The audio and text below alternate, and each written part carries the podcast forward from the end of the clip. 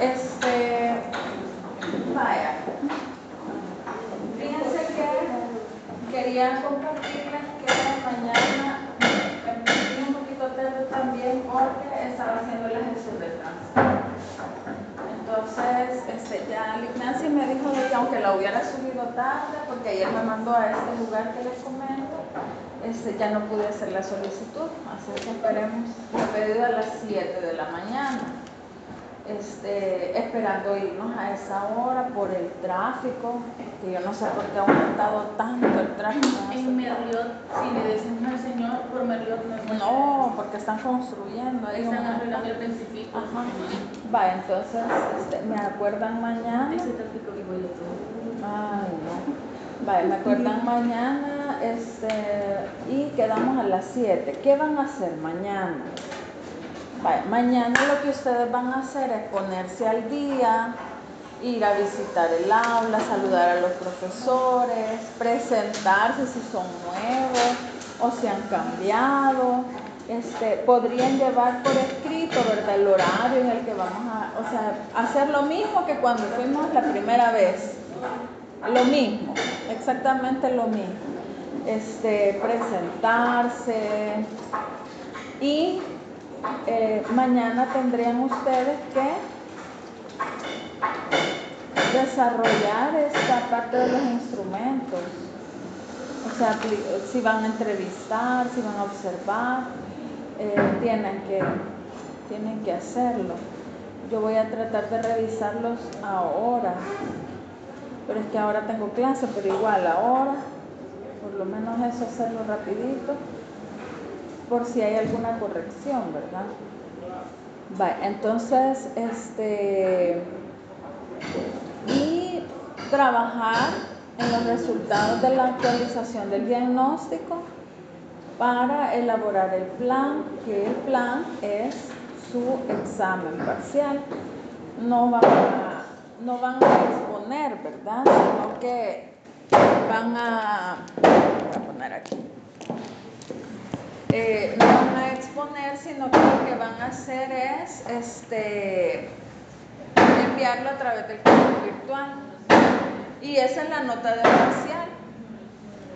El plan, ¿no? Es la única tarea grupal. La única. Así es que, este, bueno, básicamente eso sería. Eh, ¿Y cuáles han sido las actividades evaluadas? La entrega de los instrumentos, la asistencia a la escuela, la asistencia a las asesorías y el examen parcial. Eso sería. Vaya, este. Quiero ver, no sé si tienen alguna otra preguntita de lo que vamos a hacer mañana. ¿No? Vaya, entonces, ¿qué van a hacer mañana? ¿Sí? ¿Allá?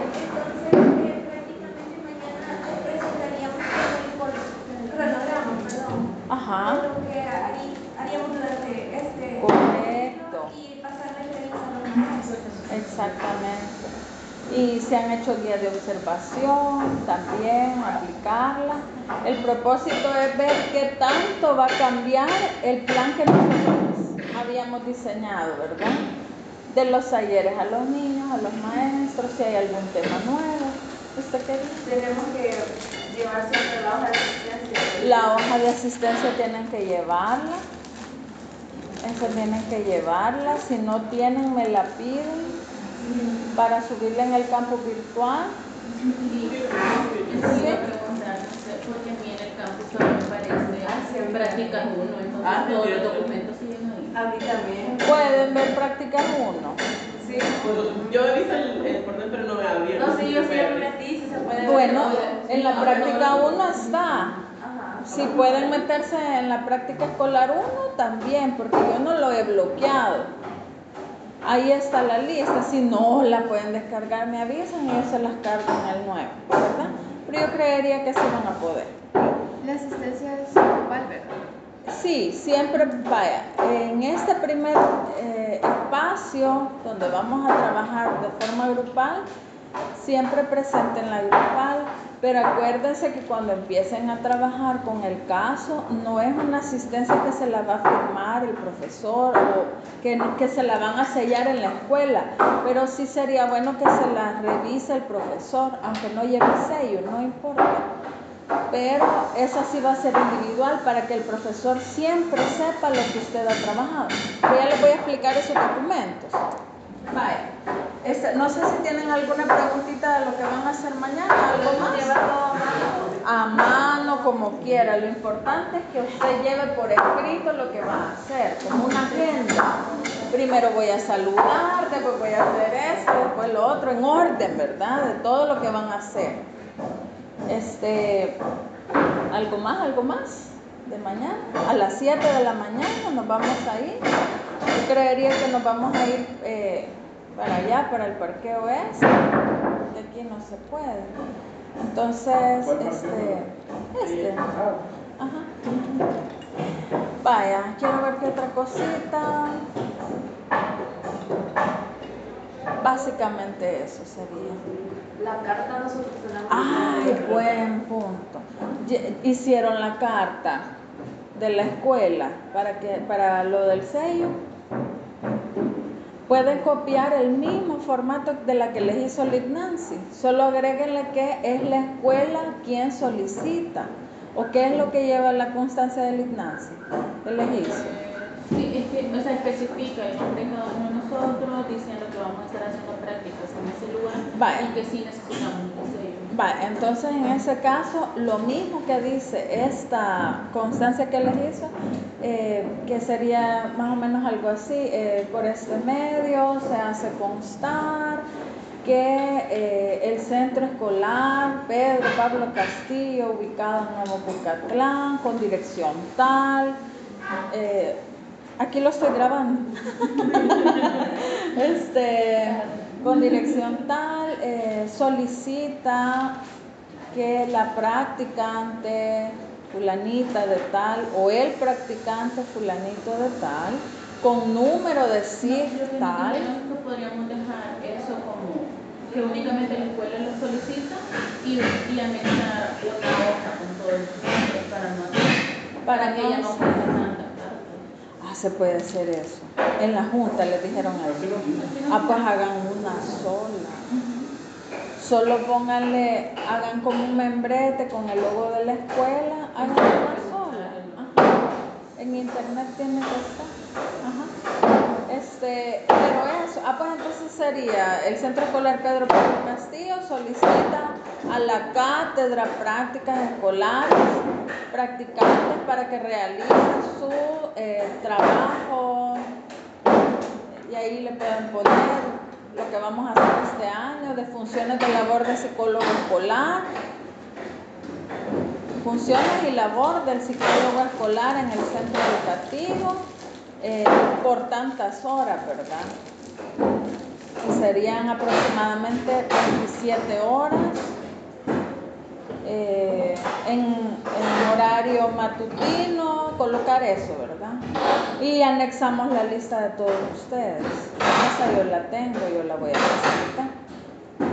Y entonces de ahí todos le sacan copia esa, firmada y sellada, ¿verdad? Entonces, ¿quién, quién se puede encargar de hacerla para, para revisarla yo y todo viendo. Entonces yo podría hacerla pero el formato. No, solo escríbala y aquí le podemos dar el formato. Si me hace el favor y, la revisamos, va a andar por aquí ahora. Ah, vaya, ah, pues la vamos a revisar más tardecito. Vaya chicos, eso era lo de la carta. ¿Qué más? ¿Qué más? ¿Qué más? ¿Qué más? ¿Qué más? Ok. Vale. La ¿Sí? de observación. Sí, entrevista y observación. Podemos hacer observar. Yo he hecho un, un, un formato, porque yo no lo hice, lo hizo la otra compañera. Pero hay cosas que no me convencen. Entonces yo lo que he pensado que voy a escribirla. O sea, lo que yo vea como narrativa. ¿Será que se puede? Sí. Pero narrativo muy difícil. No se complica. Sí, porque el narrativo tiene que ir escribiendo hasta los diálogos y todo. No. Mejor, mejor trabaje o mejore la que, la que ya tiene, mejore. Sí, ajá, por eso, pero usted la puede mejorar. Ajá. Vaya, este, vamos a revisar eh, hoy sí los pasos del eh, proceso de atención de clases psicopedagógica. Les voy a compartir en en la parte de la intervención lo que fui a recibir al curso de la, Este, en ese curso hablábamos de la evaluación, pero de los aprendizajes. Ese taller lo podemos dar a los profesores, porque es la evaluación de los aprendizajes. Ahí se nos enseñó eh, cómo realmente debe ser el proceso de evaluación y en qué consiste realmente el proceso de evaluar el aprendizaje. Fíjense que este, tanto en, bueno, todas las instituciones de educación, ¿qué es lo que más interesa cuando evalúan? Poner una nota. ¿Para qué? ¿Para aprobar o para reprobar? Entonces ahí nos enseñaron que la evaluación en la actualidad debería ser distinta, que no nos tenemos que centrar en colocar una ponderación o una nota, sino más bien en el proceso de retroalimentación. ¿Qué es la retroalimentación? Es el espacio en que el docente se reúne con el alumno para platicar del trabajo que ha hecho entonces, ese taller sí lo podríamos dar a los profesores. Entonces, eh, luego la otra es prácticamente eso que les estoy dando ahorita, que veo que no estoy desactualizada, gracias a Dios, y hay cosas que yo las tengo más actualizadas, así es que no voy a cambiar hasta que consiga algo mejor, ¿vean? Que es la parte de evaluación y orientación vocacional. Entonces, eso no lo voy a cambiar. De ahí, este, la última parte, que esa sí fue muy bonita, muy enriquecedora, es la de disciplina positiva. Vamos a diseñar algunas estrategias de cómo orientar a los papás respecto a la disciplina positiva. Eh, una de las ideas, solo para que vean ustedes por dónde va esto de la disciplina positiva, es que cualquier problema de conducta, cualquier problema o cualquier dificultad es una oportunidad para que tanto el papá como el hijo eh, tengan la capacidad de resolver una situación y que no sea vista como una oportunidad para ofrecer un castigo. Entonces, es bien diferente el enfoque, muy bonito, y estas cosas son las que yo les voy a compartir. Entonces, eh, en este segmento del, eh, de la atención del caso, lo primero que ustedes tienen que hacer, si ustedes quieren, después de la semana de... Ah, ¿cómo podemos hacer? Eh, mañana podrían llevar esa hojita de información a, la escuela y dejarla, porque no vamos a ir una semana. El problema sería que la pierdan los profesores y en la segunda semana de marzo, que lleguemos a pedir, no la tengan. Quizás mejor vamos a esperar hasta después de los parciales para entregar esos documentos. Lo primero que usted tiene que hacer es tener una remisión. Esto ya lo habíamos visto, ¿se acuerdan? En la remisión el docente especifica cuál es el problema de aprendizaje. Fíjense que en esta eh, capacitación que nos dieron en la Junta, algo que sí estoy muy de acuerdo es que la labor del psicólogo educativo de verdad eh, se remita exclusivamente al aprendizaje, a, los, a las barreras para aprender, pero ya no vamos a profundizar en cuestiones bien clínicas. Eso le toca al psicólogo clínico. Entonces, partamos de esa explicación. A, los profesores hay que explicarles que nosotros vamos a trabajar exclusivamente la parte escolar.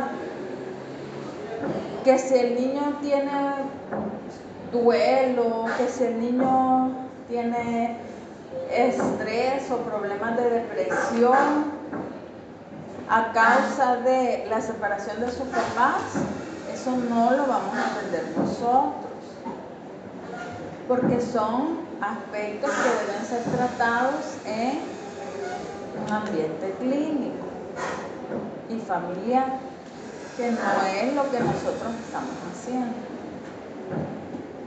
Entonces ustedes digan, a este niño lo podemos remitir y lo remiten a alguna institución o aquí no hay quien lo atienda por ahora, serían ustedes mismos los que vayan a hacer su práctica aquí en la clínica. A ustedes se les van a remitir esos mismos casos. Entonces tiene esas, opciones, ¿verdad? Pero tiene que ser exclusivamente del ambiente escolar. ¿Se comprende eso? Si por ejemplo el profesor le llega a decir eh, a Daniela, mire Danielita, fíjese de que eh, le, voy a, le voy a remitir a este niño este, porque su papá se divorciaron, ¿usted le atendería? No, ¿verdad? O preguntar si solo es a, partir de la separación o el divorcio que el niño eh, ha disminuido su rendimiento. Si eso es así, remita, porque el niño no tiene un problema de aprendizaje, tiene un problema emocional. Nosotros no vamos a atender esas condiciones, vamos a atender problemas escolares. ¿Sí? Tengo una duda, Esa hoja de revisión del menor, ¿se la vamos a entregar al, maestro o a los padres? Al profesor. Y esa hoja nosotros la tenemos que... Ustedes la tienen que editar. No se los he puesto en el campo. vale, pero aquí los ando. Aquí ando, ya, ya lo voy a subir, aquí lo voy a hacer. Vaya, pero es un documento, ya se lo voy a mostrar. Vaya, este, el maestro tiene que detectar un problema, una situación educativa que tenga una solución educativa. ¿De acuerdo? ¿Cuáles son los problemas educativos? Vamos a ver. Falta de concentración, problemas de percepción, lectura, matemática, motricidad, eh, problemas para memorizar. Eso, eso es lo que vamos a atender nosotros. Porque de la parte emocional se tiene que encargar un clínico. Y, y ese es uno de los problemas, fíjense uno de los problemas que siempre ocurre es que el psicólogo escolar quiere hacer hasta de psicólogo organizacional en una escuela. Quiere organizar todo. Es bueno, pero al final no se termina haciendo nada. Porque ni hace bien una cosa por hacer otra y otra y otra, en vez de centrarse en hacer muy bien una sola cosa. Entonces, hay que tener esos cuidados, Eh, bueno, los maestros, bueno, les podemos agregar, aparte de la hojita, una lista de chequeo. Esa la pueden elaborar ustedes. Hay un modelo aquí que lo pueden mejorar donde el maestro solo vaya chequeando, sin necesidad de escribir nada. Ahí está una lista para eh, darle más información. Eh, pueden hacer recomendaciones directas para el plan de tratamiento también impacto, o sea, los profesores le pueden decir a ustedes, mire, a mí me gustaría que usted trabaje es esto y esto. O como ellos tienen aulas de apoyo. Ah, correcto, correcto, así es. Podríamos apoyarnos con eso. ¿Qué le gustaría que trabajen desde el aula de apoyo y qué le gustaría que trabaje con usted? Vale, y este, siempre tienen que estar evaluando cómo usted está trabajando con el niño. Miren, hijos lindos, por favor no tengan miedo ni tengan vergüenza de que un profesor le diga, miren, no me gusta cómo está trabajando. Tómelo con madurez. Tómelo con madurez y diga, bueno, voy a evaluar lo que me ha dicho, no lo tome personal, no lo tome como que, ay, yo le caigo mal a este profesor, ¿verdad? Y por eso me está diciendo que yo no trabajo bien. Usted pregunte, está observando cambios. Obviamente no a la primera sesión, ¿verdad? Sino que con el tiempo. Y si no se observan cambios, entonces hay que hacer un cambio de forma de trabajar. Porque a usted de verdad que no le interesa lo que el maestro opina de usted, sino le interesa generar cambios positivos en la vida de ese niño. Eso es lo que nos Por ejemplo, si a mí me llega un niño que tiene problemas porque no tiene buenos hábitos o estrategias de estudio, ¿qué me interesa que el niño desarrolle? Eso, ¿verdad? Hábitos y estrategias de estudio. Y voy a hacer todo lo que en mis posibilidades está como psicóloga o como psicólogo escolar para que este niño tenga esas herramientas y para que las pueda hacer él solito para cuando yo ya no esté. Eso es lo que ustedes tienen que buscar, eh, la otra parte se refiere a la evaluación. la evaluación se va a dividir en dos áreas, dos grandes áreas, la evaluación psicológica y la evaluación pedagógica. Por eso se llama psicopedagógica. O sea, ¿cómo se puede cambiar el comportamiento, pero en un entorno escolar. ¿Sí? ¿Se comprende esa parte? Muy bien. En la parte psicológica, ¿qué es lo que hay que evaluar? Juan, tres áreas. Primero, inteligencia. La parte conductual y emocional dentro de la escuela y los procesos psicológicos que participan en el proceso de aprendizaje. Estas tres áreas son las que vamos a evaluar. Voy a seguir avanzando, eso está en el campo. Entendiendo que el aprendizaje es una actividad social. La vez pasada no leí este concepto, pero es importante. Eh, no es proceso individual. O sea que no está de el ser humano aisladamente. Cada uno de ustedes, salud, cada uno de ustedes tiene proceso psicológico, ¿verdad? Pero es en la medida en que usted se relaciona con otras personas que usted los usa para aprender. Por ejemplo, ¿alguna vez algún amigo, alguna amiga, algún profesor le ha enseñado alguna herramienta para memorizar, por? ¿Sí? ¿Quién podría darme un ejemplo? Ajá. Vaya, usted le... ¿Pero quién le enseñó eso? No se acuerda. ¿O lo aprendió solita?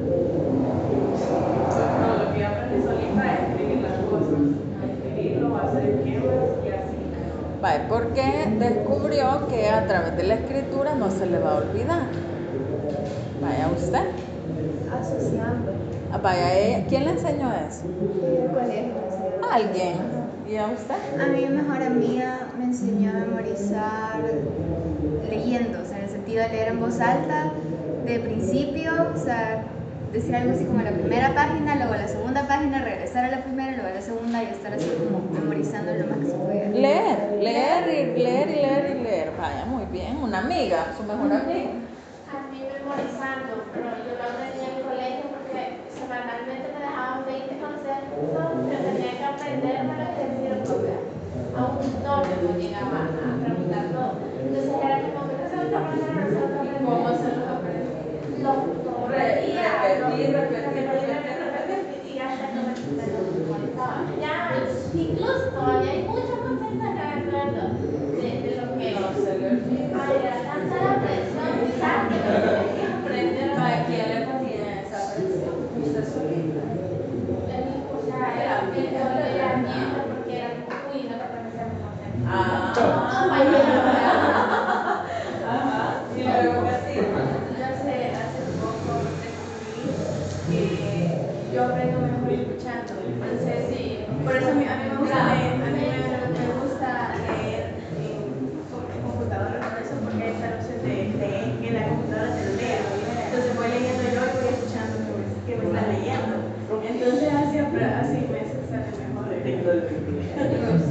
Yo, a mí me enseñó mi mamá a escribir con muchos colores. Ay, Porque cuando, eso les estaba compartiendo a ella, mi papá también. Ajá, porque, porque cuando escribo me acuerdo de, cuando me lo memorizo me acuerdo del color y me acuerdo que Lili también en el colegio eh, nos hacían aprender los 20, entonces cada palabra o cada concepto escribía con un color para acordarme qué color era. Vaya ella asociar por orden importancia el color o simplemente asociar los colores con conceptos, puede ser.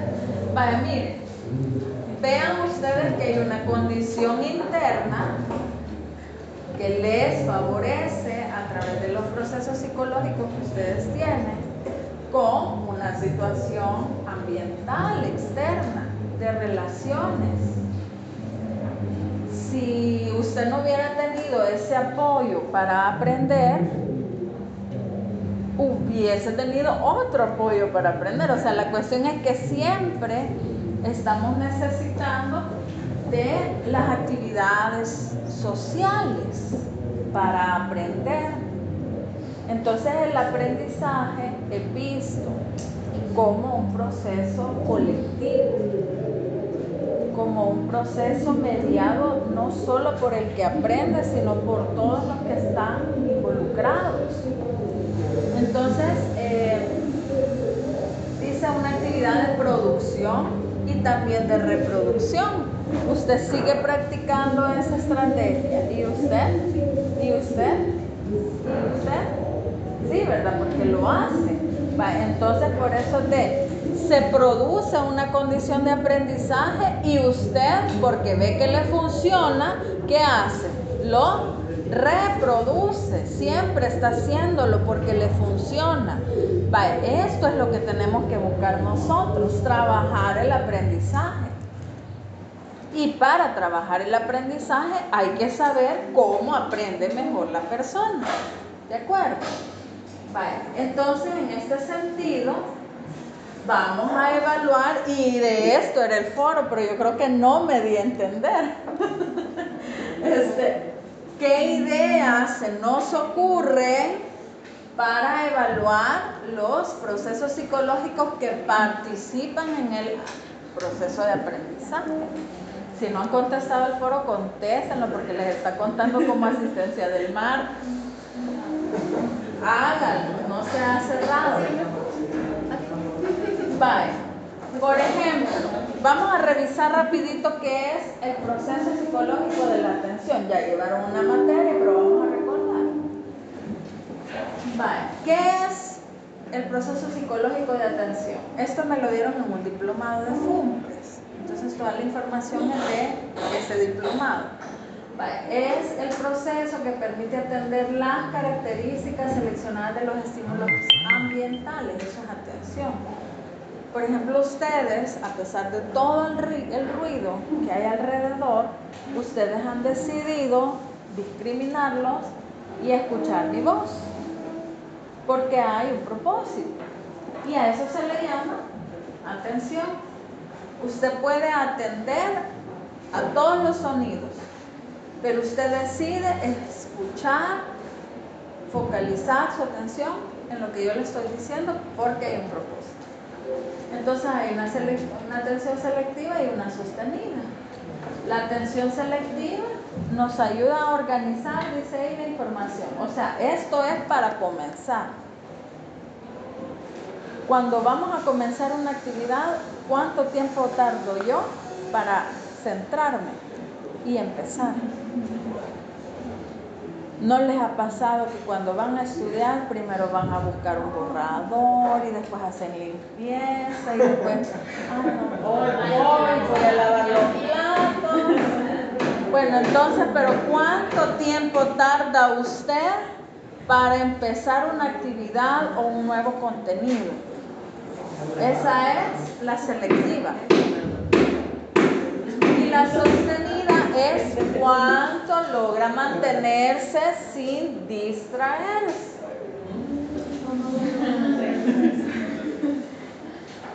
Va, ¿Le cuesta a usted este proceso? ¿Sí o no? No, Va, a ella no le cuesta. ¿A pero quién sí le cuesta? un sistema, un acomodador. Va, paz. ¿A usted le cuesta? Si me ruidos, a mí me cuesta. Tiene que haber Usted sí necesita, para ella neces- tiene una condición ya, el ruido. Si hay ruido, todo está fabuloso. En silencio no puede.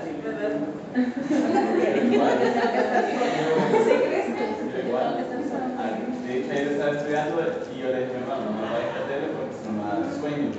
Necesita un constante. ¿eh? Vale. Eh, ¿A quienes más les cuesta poner atención? Mira, si no les cuesta, levanten la mano también, no tengan pena. Yo tengo que estar sola, o sea, independientemente del ruido que haya, pero yo tengo que estar sola en el lugar no, que no, estoy estudiando. no hay, no hay producción. Si no me- o sea, estoy viendo como la otra persona, viendo qué hace. Se distrae. distraigo, Ok. Yo tengo que estar como. ¿Y por qué le da risa? porque me cuesta.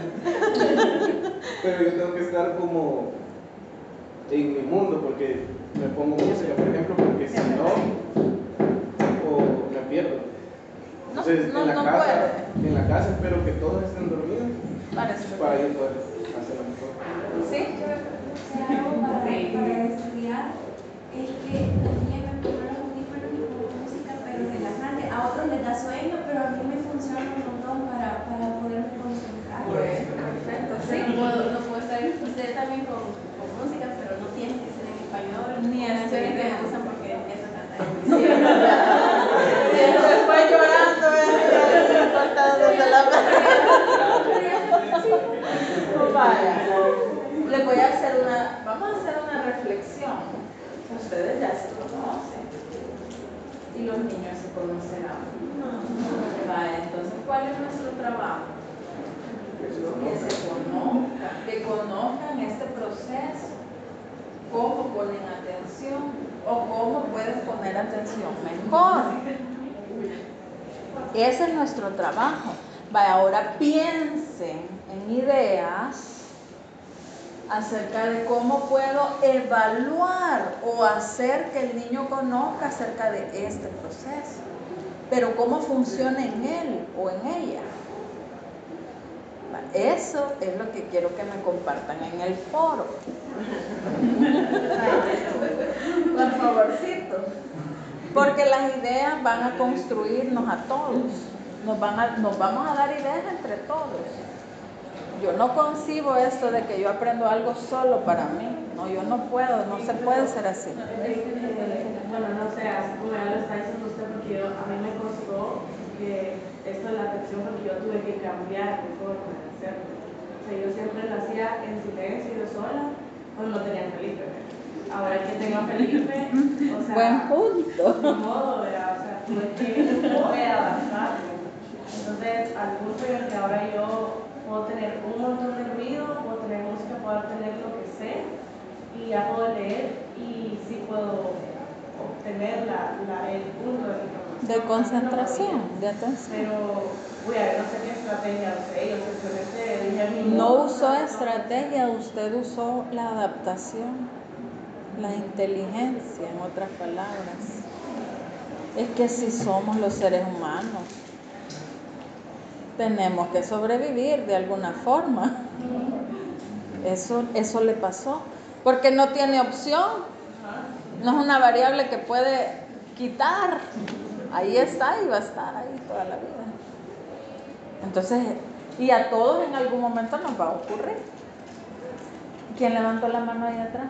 Liliana, no. O Cristian. ¿Y quién levantó la mano? Usted fue Liliana. No. Usted fue. No, pero aprovechando.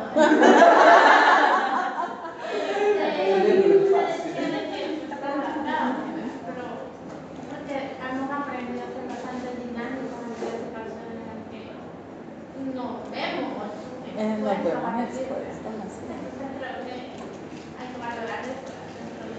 Vaya, entonces, eh, y hay que, ella introduce un concepto importante y es el contexto. Ella eh, tiene una realidad y ella debe funcionar en esa realidad. Ahora, el niño o la niña que va a atender tienen una realidad y van a funcionar en esa realidad. Entonces usted tiene que conocer muy bien esa realidad del niño. Por ejemplo, si el niño o la niña pasan solos, no podemos nosotros decirle, ah, ya, pues como pasas solito, nunca vas a aprender. No, hombre, hay que darle herramientas. Es que el ser humano, eso es lo que necesita, herramientas para funcionar. Y el método del que usted me iba a hablar, Bueno, a mí no me cuesta mucho concentrarme porque mi casa siempre ha sido bien ruidosa. O sea, siempre hemos vivido 6, 7 personas, hasta ahorita somos tres viviendo en la casa. Entonces realmente como... Se acostumbró. Me tuve que acostumbrar. Pero para mejorarlo uso un método, que es el método Pomodoro, que son 20 minutos concentrada, 5 minutos de descanso. Y así por el tiempo que, que necesito. ¿y hay alguna forma de aprender ese método? Sí, hay aplicaciones de celular que ya te lo cuentan, que te dan hasta inclusive el tiempo de iniciar justamente la atención selectiva. O sea, te dan el tiempo de Y, cuánto te- y le dicen qué cosas tiene que ir haciendo. Vaya, podríamos experimentarlo nosotros y si no funciona de alguna forma, yo no sé si a mí me funcionaría. No, no sé, tendría que probarlo, tengo que probarlo. Vaya, ver si el niño no tiene una aplicación, ver cómo puedo adaptar ese método o cualquier otro que usted conozca para favorecer la atención. Yo antes tenía las cositas, la de la cocina que, que, que, que le ponen Ah, ciertos minutos y tal. Ah. Ahora tenemos un teléfono, ¿verdad? Pero vamos a ir pensando en los niños.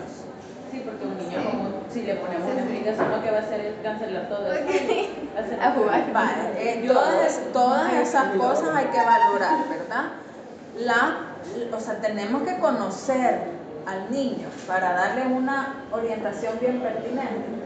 Ese es de atención. Miren, este otro, la percepción. La percepción nos permite identificar, organizar, traducir en información significativa. Y hay tres componentes importantes, que es la discriminación, la coordinación y las secuencias.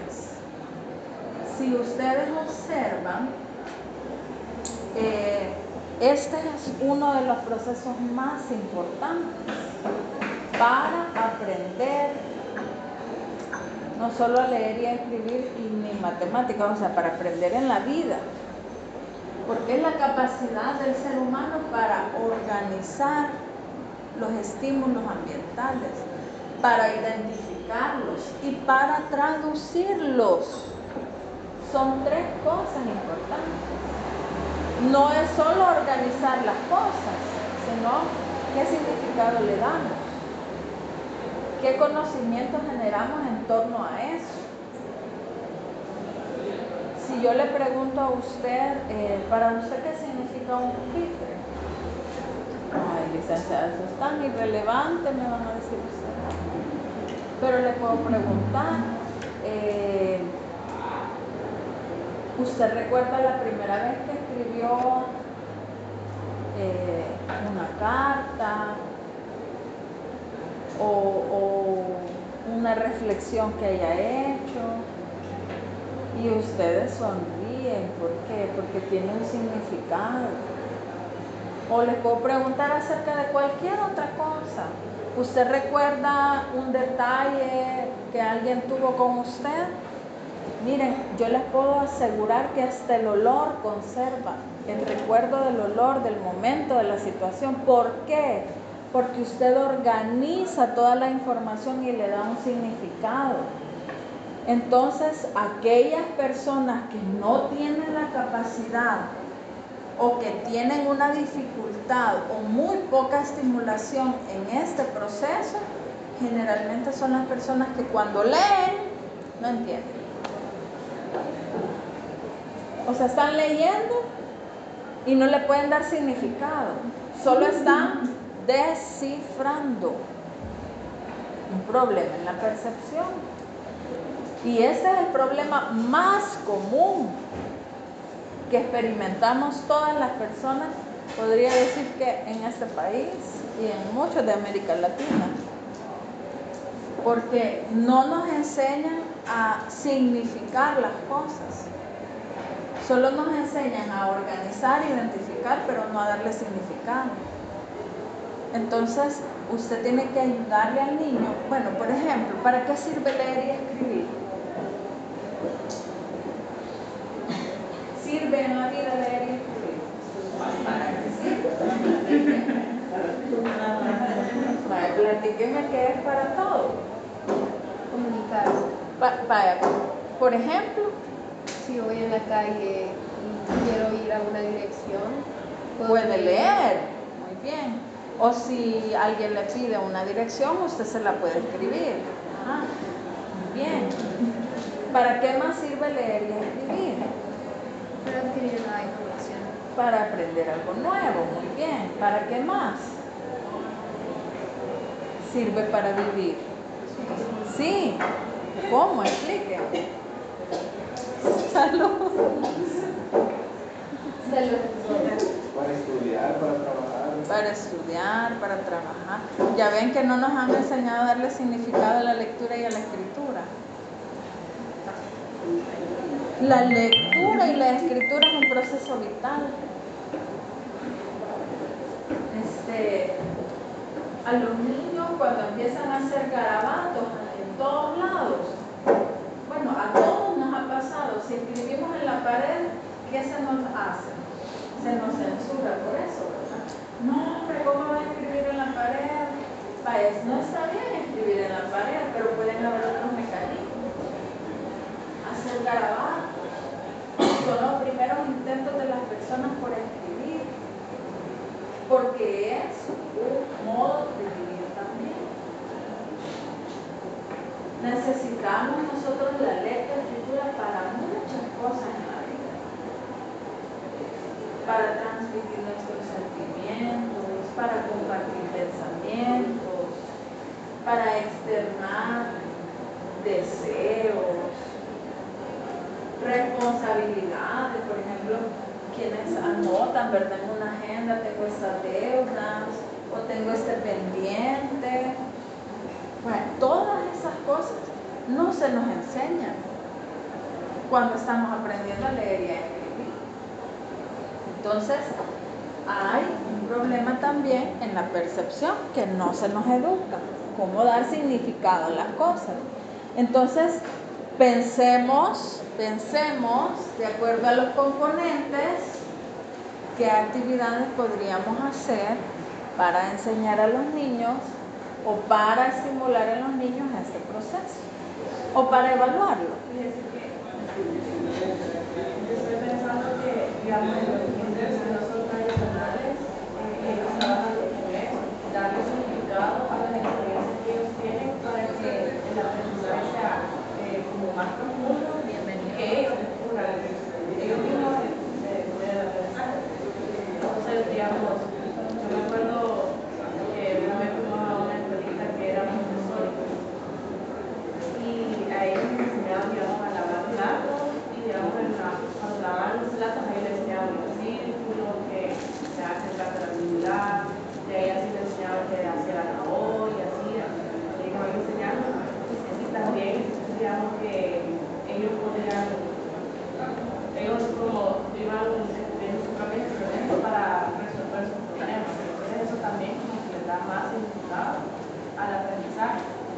Sí, son actividades como esas, por ejemplo. Miren, en Finlandia, por ejemplo, ahí nunca les dejan tareas a los niños.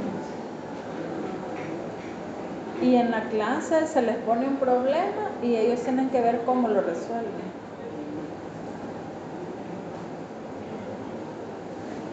¿Y de dónde es la mejor educación del mundo? Finlandia. Por lo menos en el colegio de mis primos, ellos tarea en su vida han llevado a la casa. Lo que sí entran, por lo menos Daniela, ahorita está como en cuarto grado, entra de 7 a 3 de la tarde. Toda la mañana clases Pasan haciendo. y en la tarde todas las tareas, pero no llevan nada a la casa. Entonces ya cuando ellos llegan a la casa ya sienten como el momento de relajación, y el, fin, y el fin de semana tienen para hacer otras actividades. Correcto. Así es. Es que nos han educado bien. ¿Cómo nos educan? Nos educan para ser empleados de una maquila. ¿O no es así? Tenemos un horario de entrada, un horario de salida. Mientras estamos en, un lugar que tenemos que estar haciendo, produciendo cosas. Entonces nos educan para ser uno más del sistema económico. No se nos educa para ser un científico más. Entonces, eso es lo que usted tiene que ayudarle a los niños a descubrir cómo pueden crear cosas. Y no cuesta, jugando, jugando podemos hacer las cosas. Va- Vayamos pensando, vayamos pensando. La parte de la cognición, reconocer, identificar, asociar, inferir. Aquí vamos a hablar de las inferencias, ¿se acuerdan? No de los niveles de inferencia, pero sí se acuerdan que es una inferencia. Es hacer una interpretación con sentido, con lógica. Con los elementos que tengo puedo hacer deducciones. Aquí, por ejemplo, podríamos jugar un juego de pistas, adivinanzas, trabalenguas, o los, eh, ¿cómo se le llama esto de la, que no son enigmas, pero ¿cómo se le llaman a estas cosas?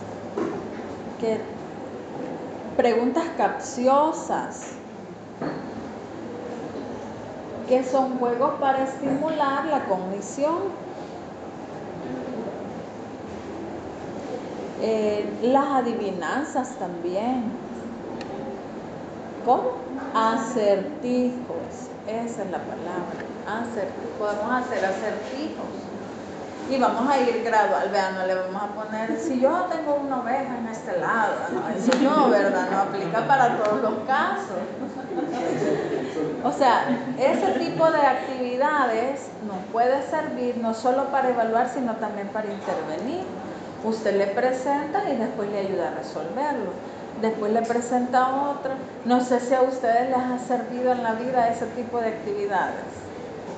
Es que le ayudan a despertar el pensamiento, porque, no, hombre, las cosas no son tan simples como las veo, porque no pude pensar en esa opción. Y ya hay como un reto cognitivo. Entonces, vayan revisando ustedes despacito, porque acuérdense que tengo que avanzar eh, los componentes y piensen en cómo evaluar. Ahorita estamos en el punto de evaluar, después pensamos en intervenir, ¿de acuerdo? Ahorita es cómo puedo conocer eh, el funcionamiento de este proceso en la actividad escolar del niño. La memoria, ay, el dolor de cabeza de todos nosotros, la memoria. Pero es un proceso dinámico, no es estático como nos han enseñado. Es un proceso dinámico para tener información difícil, compleja y transformarla de una forma que sea eh, adaptada a nuestra forma de pensamiento para después volverla a utilizar. Por eso es que cada uno tiene una estrategia distinta para memorizar. Yo, por ejemplo, yo no puedo estar repitiendo. De hecho, cuando, cuando yo eh, tengo mis apuntes, hago igual que Estefan.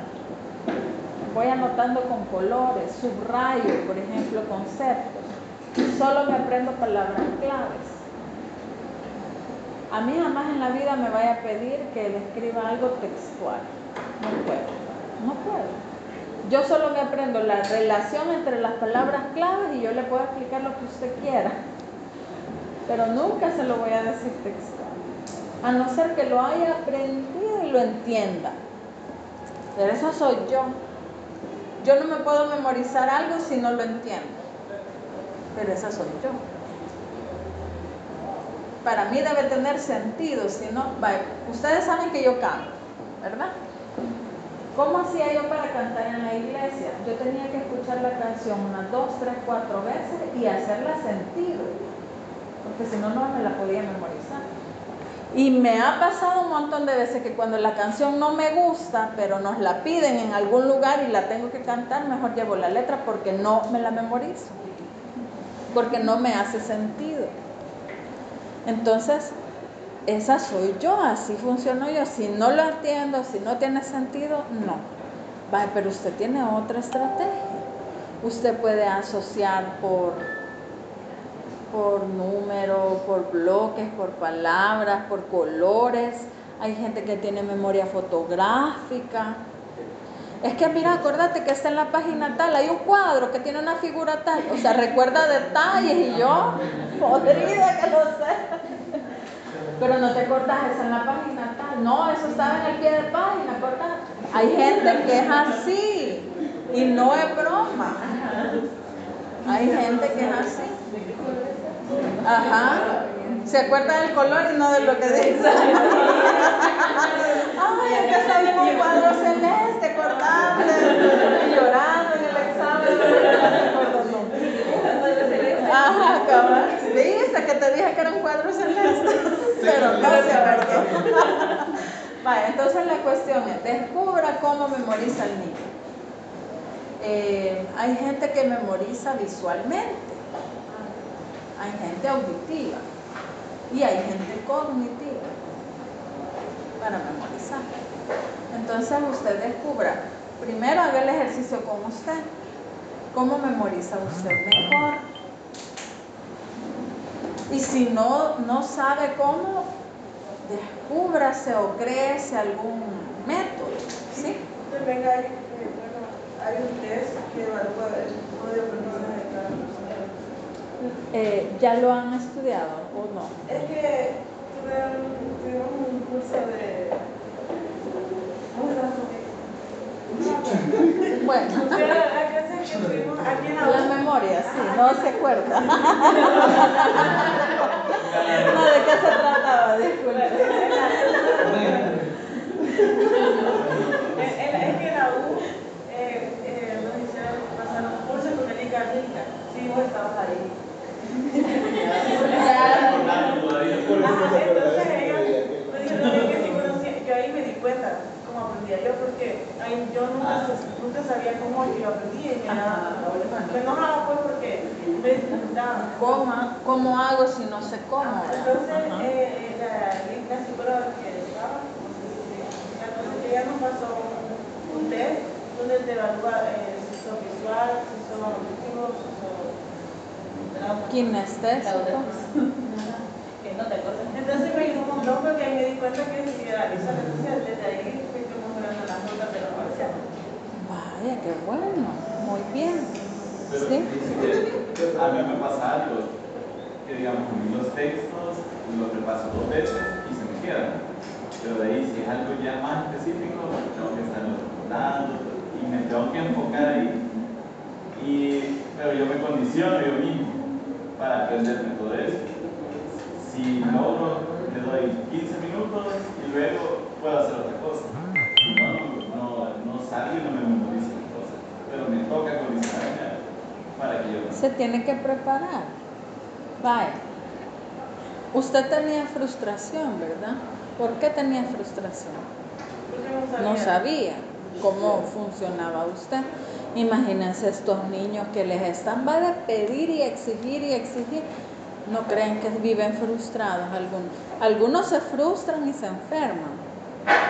Y hay otros que se frustran y mejor se portan mal. Porque dicen, "Ah, de todos modos no voy a aprender, mejor voy a molestar. vean". Entonces, cada quien resuelve sus dificultades de, la- de, de- de formas distintas. Entonces, hay que evaluar esta parte también, como la evocación, que no es igual que la memoria. La evocación incluye el bagaje cultural. ¿Qué cosas yo voy a significar internamente para después usarlo para comunicarme? Y esa es la evocación. O sea, la evocación es el proceso que me ayuda a traer, a externalizar aquellas cosas que yo sé que me van a servir para comunicarme o para resolver ciertas situaciones culturales. Es un proceso para reconstruir, es un proceso que nos sirve para hacer síntesis con lo que ya tengo. Entonces, esto también hay que evaluarlo. Hay que evaluar también la ejecución, o sea, la forma verbal o motriz en que yo puedo realizar algunas cosas. Entonces, eh, y este viene siendo el fin del proceso de aprendizaje. O sea, cuando yo logro ejecutar algo, ¿cuál es el fin del proceso de la lectura? Cuando el niño ya puede descifrar, que es lo que usted le llama leer. Pero el fin no es solo el descifrado, sino también la comprensión. El niño logra ver que la E, la J, la E, la C, la U, la C, la I, la O y la N dice ejecución, pero no solo es descifrar lo que dice, sino es entender qué significa ejecución. Ahí termina el proceso. Entonces, vayan pensando cómo van a evaluar todo eso. Ideas. Vayan poniendo ideas. Entonces los problemas específicos en el aprendizaje tienen que ver con dificultades en ese proceso, en todo esto que les acabo de mencionar. Básicamente los procesos que les acabo de mencionar son los que más se usan para aprender. Están todos los procesos, pero esos son los principales. Esos son los que hay que evaluar. Entonces, hay problemas específicos, pero la característica de los problemas de aprendizaje es que usted está trabajando con un chico que no tiene discapacidad cognitiva, un chico que no tiene ningún tipo de discapacidad y que por lo tanto su problema para aprender se debe a esas condiciones en el proceso cognitivo para el punto es. Ninguno de ustedes tiene una discapacidad cognitiva, ¿verdad? Si no, no estuvieran aquí. Y si les cuesta aprender, se debe a que tienen una dificultad en el proceso para aprender, pero que no se debe a esa discapacidad cognitiva. Eso es lo que se debe comprender muy bien. Ahora, si le ponen a un cipote con discapacidad cognitiva, ¿a qué se deben los problemas de aprendizaje? A la discapacidad cognitiva. Y el tratamiento es otro. ¿Verdad? Entonces, eh, básicamente eso. El tercer paso, después de la evaluación psicológica, es la evaluación pedagógica. Aquí evaluamos lectura, escritura, matemática y habilidades de los niños para trabajar en un ambiente pedagógico. Cuando ya hemos hecho toda la evaluación de estas dos áreas, ¿cuáles son las dos áreas de evaluación? Psicológica y pedagógica. Muy bien. Cuando ya termine de evaluar estas dos áreas, hago el informe. Y aquí no se hace un diagnóstico porque nosotros no vamos a detectar ningún tipo de trastorno, aunque hay un enfoque más orientado a eso y en el DSM-5 hay trastornos del aprendizaje. Pero nosotros no vamos a ser los médicos, ¿verdad? No vamos a medicalizar los términos, sino que vamos a entender que se debe a condiciones internas de los niños y a cuestiones del ambiente. Y este es un enfoque psicopedagógico, no es un enfoque médico. Entonces, en ese sentido, cuando hagamos el, el informe, que hay un modelo, en el manual está el modelo, ahí hay un modelo de cómo debe ir el informe. Entonces, en la parte donde nosotros se supone que colocamos un diagnóstico, lo que colocamos son conclusiones por área evaluada decimos, ah, en el área de lectoescritura el niño tiene estas habilidades y estas áreas por mejorar. En el área de matemática hay que trabajar todo desde la preso porque no ha adquirido ningún conocimiento en el área de matemática. Pero todo eso se lo voy a ir enseñando en el momento de vida. Y en las propuestas, en las recomendaciones, usted tiene que colocar específicamente qué se debe hacer con el niño. Acciones específicas, por ejemplo, si, eh, si a Linda le cuesta poner atención y trabajar en clase, entonces por favor póngala en el asiento de adelante o cerca de su mesa de escritorio. Estoy hablando de las recomendaciones del profesor. Este, y, y siempre la cerca de su escritorio para que cuando usted identifique que Linda se distrae, con un gesto, por ejemplo, poner una vez la mano en el escritorio de Linda, eh, ella entienda que debe terminar de copiar la tarea. todo eso lo tienen que anotar y esa es una recomendación. Hay que hacer recomendaciones a papás, a los maestros y si se puede a la institución, ¿verdad? Entonces son propuestas de cómo se puede adaptar algunas cosas para mejorar el aprendizaje. Y el paso quinto es hacer algún tipo de terapia o intervención es la palabra correcta. Aquí lo que importa es que usted le ofrezca al niño una atención individual. ¿Cómo aprende el niño? Eh, cómo va a aprender el niño a través de sus particularidades individuales. Periódicamente estar platicando con los profesores ya en este espacio, mire cómo vamos, hoy trabajamos esto, o sea, usted tiene que ser bien acucioso en ese sentido. Tiene que estar pendiente, mire, hoy trabajé esto, me gustaría que si me ayuda a estar pendiente de esto, yo le voy a preguntar el otro miércoles, mire, el otro miércoles vamos a hacer esto, o sea, estar pendientes, revisar calificaciones, ver qué área le cuesta más y en qué es muy bueno. Y la, la sesión puede durar entre 45 minutos a una hora según el niño y el maestro le permiten trabajar. Van a haber sesiones donde solo 20 minutos para poder trabajar. Sobre todo con aquellos niños que tienen problemas de conducta. Pero van a haber otras ocasiones donde usted va a trabajar una hora y el niño no se va a querer ir. Porque eso le significa aprendizaje. O sea, el niño está identificando qué está aprendiendo. Pueden hacer recomendaciones para adecuar trabajo en el aula, para sensibilizar a los docentes.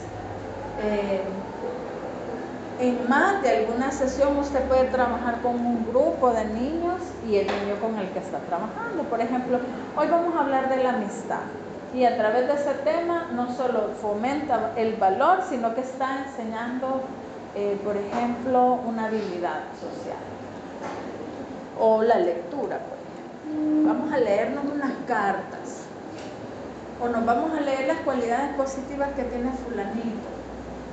Y todo se va a tratar. Usted puede con esa actividad, lectoescritura, habilidades sociales y podría aún así trabajar en la autoestima del niño con una actividad. Entonces, eh, y quiero ver qué más. Coordinar con el profesor o la profesora de algunas estrategias de refuerzo. Por ejemplo, eh, buscar ayuda en el aula de apoyo, etcétera, ¿verdad? Ah, veamos qué.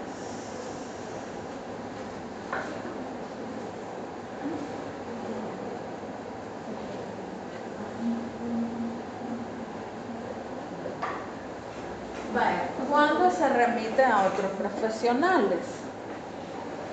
Primero, si los problemas de aprendizaje se deben a una situación de salud, entonces usted tiene que remitir a terapeutas o médicos, problemas de salud, problemas de lenguaje o de audición. Y el que les contaba de mi sobrinito, ¿se acuerdan? Miren, hoy ya tiene lentes, miren qué bonita la letra del niño. O sea que el niño no tenía problemas para aprender a leer, tenía problemas para ver, no veía.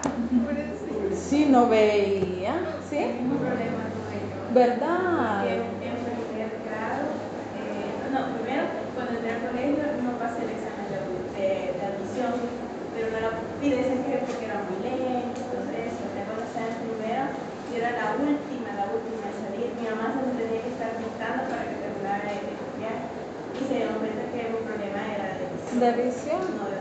Correcto. Piensa que el niño escribía bien feo. Es más, le voy a pedir permiso a mi hermana para enseñarles el antes y el después. Le voy a pedir permiso. Porque miren, es que no se le ente- eran puros garabatos. Puros garabatos y no terminaba de copiar. Y vieran la diferencia. Entonces, cuando sean problemas de lectoescritura, hay que tener cuidado de eso. Revisa el cuaderno, si son garabatos más que letras, probablemente lo más seguro es que el niño no puede ver bien. Entonces, si usted lo manda al médico o al terapeuta o al personal de salud, ahí se resuelve el problema. Y fin del cuento y le ayudamos a otro niño. Vale. Pero sí hay otras situaciones, por ejemplo, hay situaciones emocionales o psicológicas que su origen no es escolar. Porque usted sabe que usted puede perder la concentración si tiene un problema que le está afectando mucho. Si por ejemplo vio un niño, por ejemplo, si vio pelear a su mamá y a su papá en la mañanita, ¿verdad?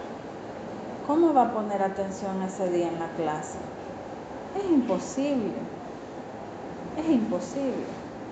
Entonces el problema de aprendizaje del niño no está en el proceso para aprender, que es lo que les acabo de mostrar, sino que está en una situación emocional o psicológica, que al atender esa situación emocional o psicológica el niño va a mejorar.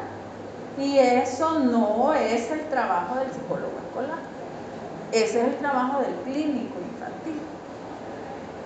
Entonces, fijémonos en eso, ¿verdad?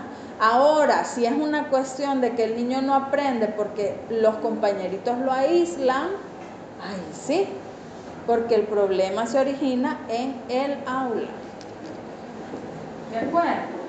Si logramos ver la diferencia, ¿verdad? Vale, para que no nos vayan a meter gato por liebre y nos vayamos a frustrar en el proceso. Vaya, al final ustedes tienen que, eh, como les decía, cuando hayan terminado todo con el caso, eh, ustedes tienen que revisar las calificaciones del niño, pasar una, una especie de cuestionario, salud, eh, y preguntarle al profesor, a los papás, al mismo niño cómo se sintieron trabajando con usted. Y eso le va a elevar el estima a usted como profesional para que usted siga trabajando de esa forma. Y de lo contrario nos va a ayudar a aprender. Eh, entonces ahí es donde estaríamos terminando allá por mayo, ¿verdad? Haciendo eso.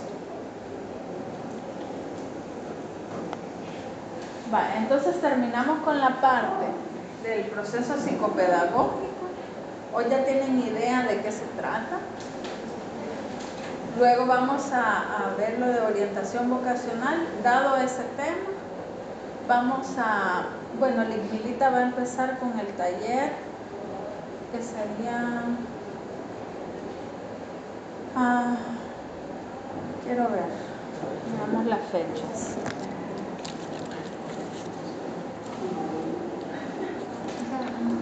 ¿Mm? Ajá. Vale, la semana de parciales es el 4 de marzo, la otra semana. Si ustedes quieren, empezamos el 10, ¿verdad? 10 de marzo. Ese día podemos dejar el taller con Liquilita. Va, ella nos va a enseñar a usar un instrumento para evaluar lectoescritura. Y el, el martes sí nos veríamos porque como no vamos a tener parcial, ese día les voy a enseñar eh, a usar las pruebas psicológicas. Entonces el, el martes 3 de marzo, por favor, traigan las pruebas. El miércoles sí le entregaríamos siempre el plan. Sí, el 4, Ajá. que es su parcial. Solo Solo que no tienen que venir, solo lo van a subir al campus virtual. Ajá. Subirlo al campus, van a tener todo el miércoles para hacer. Esas consideraciones son porque es bien pesadito el trabajo que se viene. Pero yo sé que ustedes van a... El que le entregaremos el que la pasada con el cuadro ya completo. Sí, el, el, el que está aquí. Sí o sí, mañana Este. tenemos que estar. Este Sí o sí. plan. Ajá, ahí está. Hay, un cuadro, hay que modificar cosas. Ese sí tienen que modificarlo todo, solo la estructura es la que van a Pero la usar. metodología también. Ajá, todo, porque es lo que ustedes van a hacer. Yo me acuerdo que lo expliqué. Sí. No, pero me acuerdo que la metodología sí dijo que sí quedaba. Pero ahí está en el audio. Ajá, En los audios está explicado. Ajá. Por eso.